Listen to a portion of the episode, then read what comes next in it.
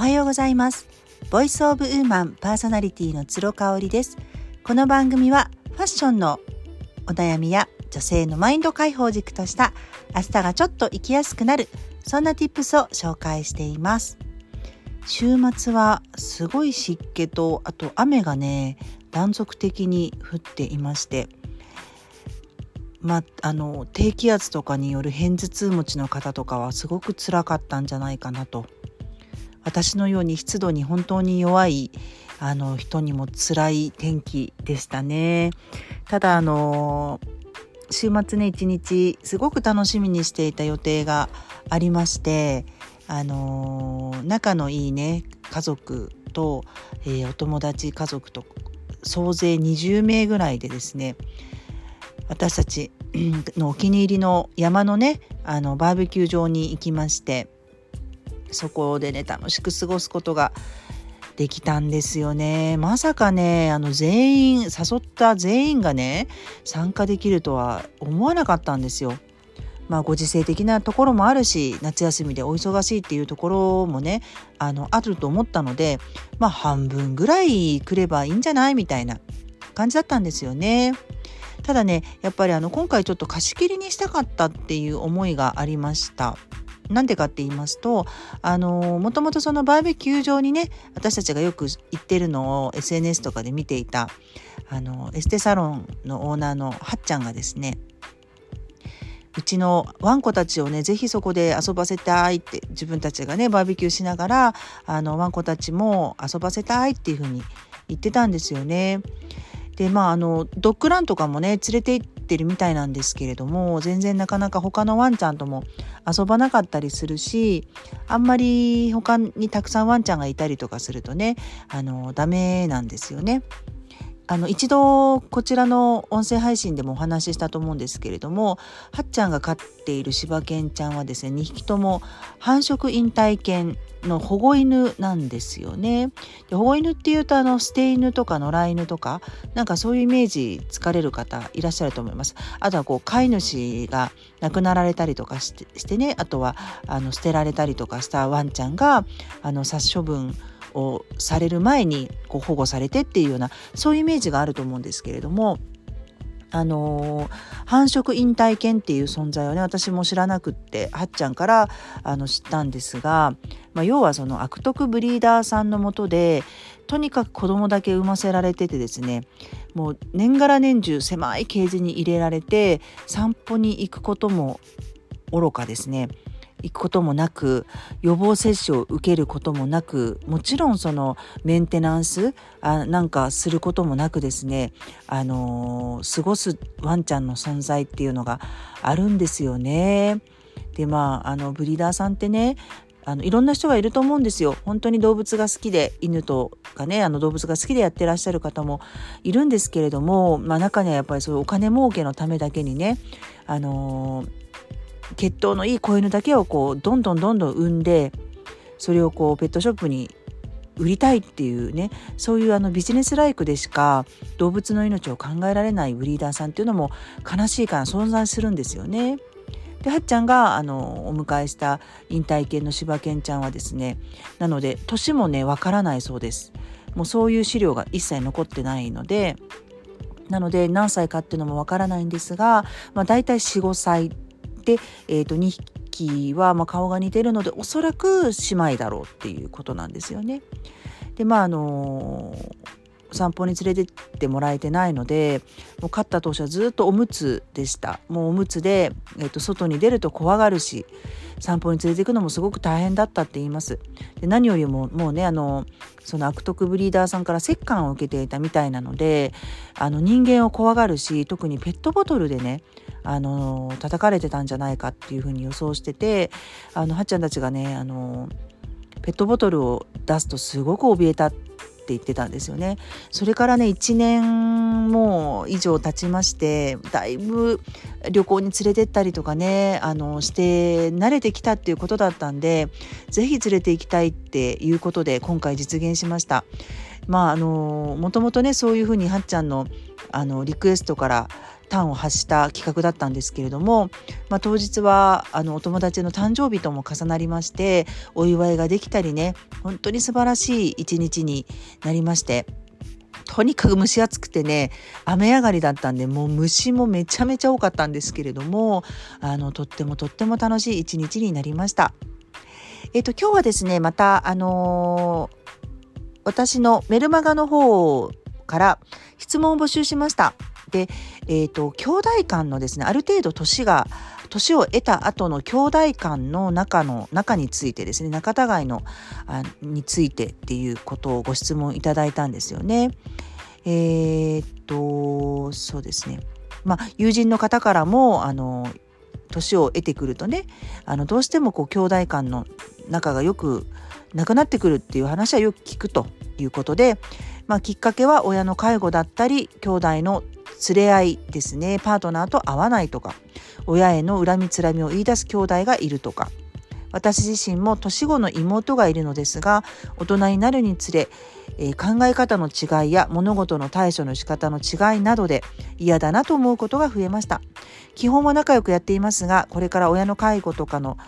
いろんな問題に直面した時すんなり行く気がしない。うん、で、えーと、私たちは女3人姉妹、えーと、とても個性豊かな面々ですが付き合い方とか何かいついつも心がけていらっしゃることとかありますがかと幼い頃のようなわけにはいかないなと痛感しています。そうですねあのこれやっぱりあのご質問者様の書いていらっしゃることが全てなんですけれども幼い頃のようなわけにはいかない。じゃあなんで幼い時はあのうまくいってたのかっていうと喧嘩ができたからなんですよね。忖度しなくて済んだからなんです。嫌なものは嫌っていうふうに言えたからなんですよ。ただねこれはね年をとっても大人になってもすごく大事にしなきゃいけないスタンスだと思っていましてあのちなみにやっぱり私はですね実家の家族が結構本当に個性豊かで我も強いしあのキャラクター濃いんですよね。だからこそ私が心がけてるのははですね嫌なことはもう絶対しないっていうふうに決めてます。それは家族だからといって自分が我慢をしてやってあげるっていうなんかもうそういう姿勢を捨てたんですよね。例えばあのご質問者様があの昔そういうふうに幼い頃によくぶつかって喧嘩していたこととかって共通点があると思うんですよね。例えば妹のこういうところが気に食わなくてそこを諌めたら喧嘩になったとか、えーと、あちらから自分がこういうことをするとそういうのやめなよとかねこういうふうにしなよっていうふうに言われて喧嘩になったってパターンがあると思うんですよ。だからあのそこのパターンをですね熟知しておくっていうのはすごい大事なんですよね。そうね分かりやすい例で言えばうちのね姉の場合はですねやっぱりこうあのすごく自分のライフスタイルをしっかり持っているんですね。で長女っていうねスタンス上ね仕方ないんですけれどもやっぱりこう妹たちが心配だっていうところもあっていろいろ口をねあの心配だからこそこう出してくれる助言をしてくれる時にはこう叱咤激励してくれるっていうところがあるんですよ。ただ逆に私たちがそういうことをするとあのーちょっと違うんですよねまた捉え方が。なので、えーと、言われるけれどもこちらから言い返さないっていうのを徹底してます。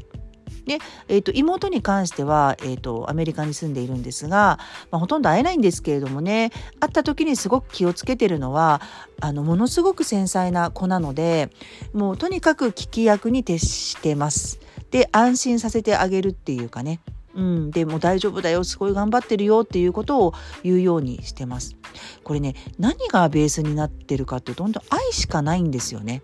うん、愛がベースになってるからこそ、えーと、ずっと話が聞けるし、えーと、こちらの助言は聞いてくれないけれどもあちらの助言は受け入れる姿勢になってるっていうことなんですよね。だから、えっと、私の場合はですねあのよく2人が分かってるんですけど早寝早起き夜が弱いっていうのは分かってるので例えばねなのであんまりあの2次会とか3次会とかに無理強いしないんですよ。私先帰っちゃったりとかするんですけれどもあのそれはねすごく私がきちんとアピールをしているからっていうところもあると思うんですよね。あとはまああの両親とすごくね仲があんまり良くなかった数年前はですねあのーうん、やっぱりこう無理やり家族であの会おうとする時会おうとする機会をね作ったりとかはしなかったですね。私もしなかったし姉とか周りの人たちもしなかったっていうのもあるのでうーん親なんだからこういうふうにしないとダメだよとかね娘なんだからこういうふうにしないといけないよっていうところは私はねちょっと違うなと思ってます。例えばそれを他の姉妹が言ったとしたらそこは自分がねあの賛同できなかったら絶対従わないですね。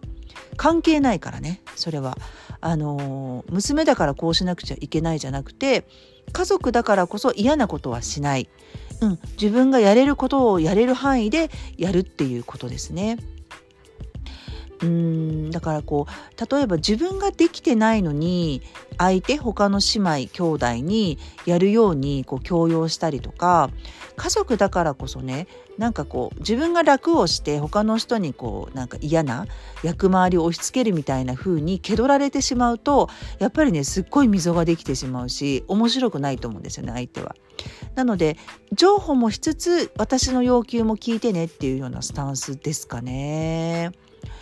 そうなんかあのー文字に書くとねものすごい文字量になってしまうので口頭でお伝えしたんですけれども分かっていただけましたでしょうか？なので何々すべきというよりかは自分が何をあの絶対したくないかされたら嫌かっていうなんかねそこをねあのきちんと相手にも分かっておいてもらう家族だからこそ分かっておいてもらうっていうのが大事なんじゃないかなというように思っています。うんそうね。だから私もあんまり子育てに関してはあの両親からもいちいちなんかいろいろ言われたくないしあのそれでも言ってくるんですけどね。言ってくるんだけどそういう時はもう黙ってます。黙って反論もせずあの反応しないことで静かに反論してるっていう感じですかね。わかるかな？うん、喧嘩を別にしたいわけじゃないからただもう言わないでっていうのをこう沈黙の中から醸し出すみたいな。なんかねそういうことをしてますね。ご参考になったかな？あの本当にね家族の形って人それぞれなんですよ。であの質問者様がおっしゃるように時間を得るとどんどんどんどんねなんか忖度も生まれるし遠慮も生まれるしかといって我を張りたい人も出てくるしね大変は大変なんですよね。だからこそ自分のイエスの好き嫌いっていうのははっきりあの自分自身がまず分かっておく必要があるんじゃないかなっていうふうに思いました。ご参考になれば嬉しいです。それではまた明日。